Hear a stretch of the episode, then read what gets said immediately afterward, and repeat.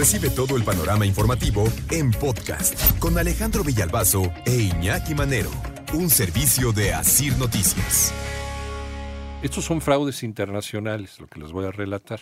No sé si a ustedes ya les llegó, pero si lo siguen haciendo es que hay gente que sigue cayendo. Bueno, eh, dice, de parte, esto me llegó por, eh, esta, por Facebook, me llegó por Facebook y es de una tal Nesliham Ceylon. Vete tú a saber si lo dijo al revés. O qué. Del otro lado del mundo. De- quién sabe de dónde. Dice, hola, estoy usando un traductor de idiomas en línea para una comunicación fluida entre nosotros. Con eso ya se están deslindando de la mala redacción, ¿no? porque la redacción es pésima. Estoy buscando a alguien con el apellido Monte. Yo me apellido Monte, es el apellido de mi madre. Bueno.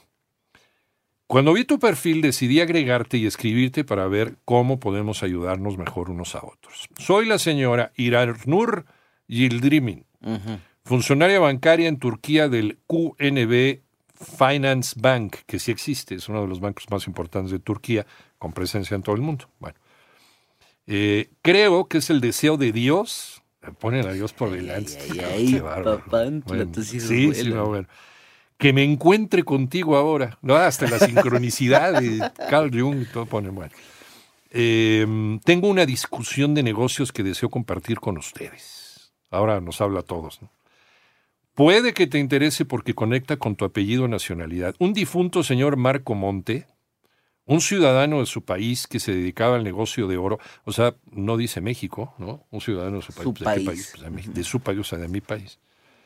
Eh, un ciudadano de su país que se dedicaba al negocio del oro aquí en Turquía. Tenía un depósito fijo en mi banco en 2017, valorado en 15 millones de dólares. Lamentablemente el señor Marco estuvo entre las víctimas de la muerte en el reciente, víctimas de la muerte, del reciente brote pandémico del coronavirus aquí en Turquía, mientras estaba en un viaje de negocios. Ese chino, ya te empieza, no si habrá sido algún tío que, ¿no? Cual nunca me enteré. Mi abuelo nunca me dijo nada. La gerencia de mi banco aún no sabe sobre su muerte. Lo sé porque yo era su oficial de cuentas, fíjate tú. No mencionó a ningún familiar heredero ni beneficiario al abrir la cuenta bancaria. No estaba casado y no estaba registrado ningún familiar. De conveniente.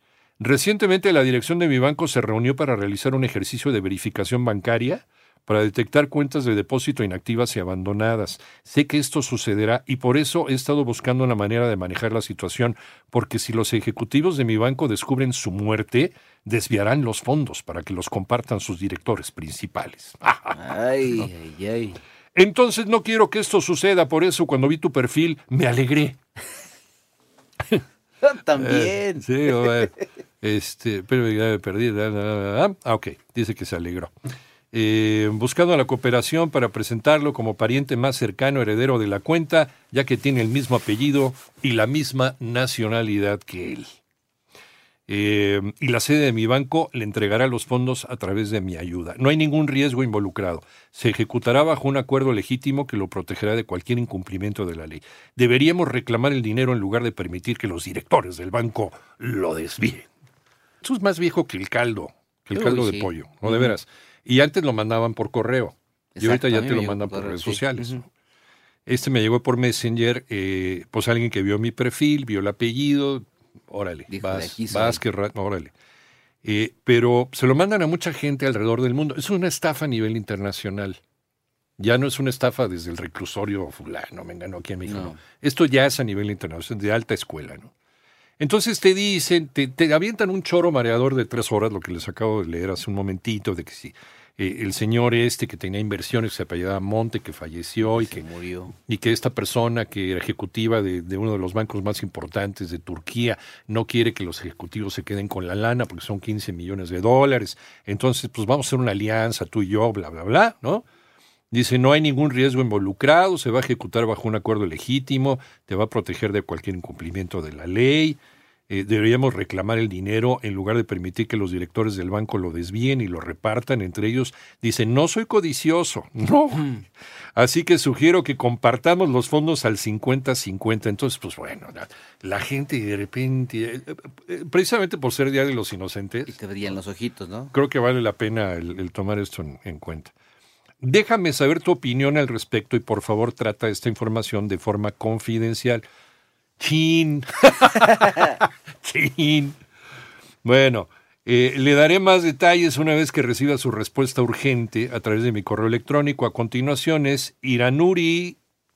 Híjole, es que sí parece trabalenguas. me. ¿Señor o señora? Ildirim.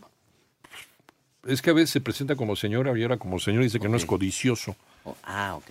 Iranuri Ildrimin 220 arroba gmail.com. Pues más hechizo que Ujú, ¿no? claro. el correo este. ¿Qué pasa si tú respondes a este correo y le escribes a Iranuri?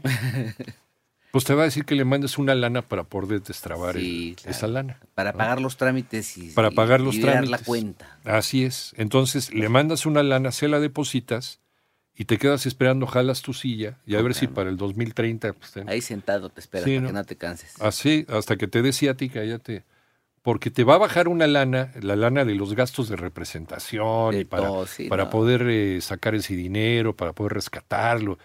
Y, y- y te van a tocar. ¿Cuánto, cuánto dijo que era? ¿15 50, millones? 50. es 50, 50, 50. ¿Cuánto sí. te toca de 15 millones? 15 de millones, dólares? unos Siete 7 y medio. millones. Siete y medio millones, muy buenos, ¿no? Pues sí. Así como para dispararles el- ¿Ya llegó el del pan dulce? No, no, el nutriólogo, pero con El que tuvimos en la mañana, con uno de esos. Te habla Jimmy. Entonces sí, por favor, por favor no caigan en este tipo de cosas. Eh, no respondan, borren esto, no, no contesten, por mucho que parezca así como muy suculento ¿no? el plan, porque les van a pedir dinero y no les van a dar absolutamente nada. Y si lo siguen haciendo, es por algo, es porque hay gente que sigue cayendo. Ujú. ¿Ibas a decir algo, Jimmy? Sí, Iñaki, fíjate que además lo peor de todo es que no siempre es necesario que les mandes dinero. Porque a veces te dicen, oye, de que pásame tu cuenta. Si quieres, por una de Ah, te estos deposito. intermediarios, Sí, tienes te razón. dicen te deposito. Y entonces tú les pasas el número de tu cuenta. Y con eso pueden tener acceso también a tu información y sacar el dinero de tu cuenta. No siempre es necesario que se los deposites. No necesariamente, pero por lo general, y es lo que a mí ya me ha tocado, porque lo hice también un, un trabajo sobre esto, respondí y sí me estaba pidiendo un dinero para destrabar esa cantidad. Claro. Entonces también les das información confidencial de tus cuentas mismos. bancarias y ellos también te empiezan a, te empiezan a vaciar la cuenta. Panorama informativo.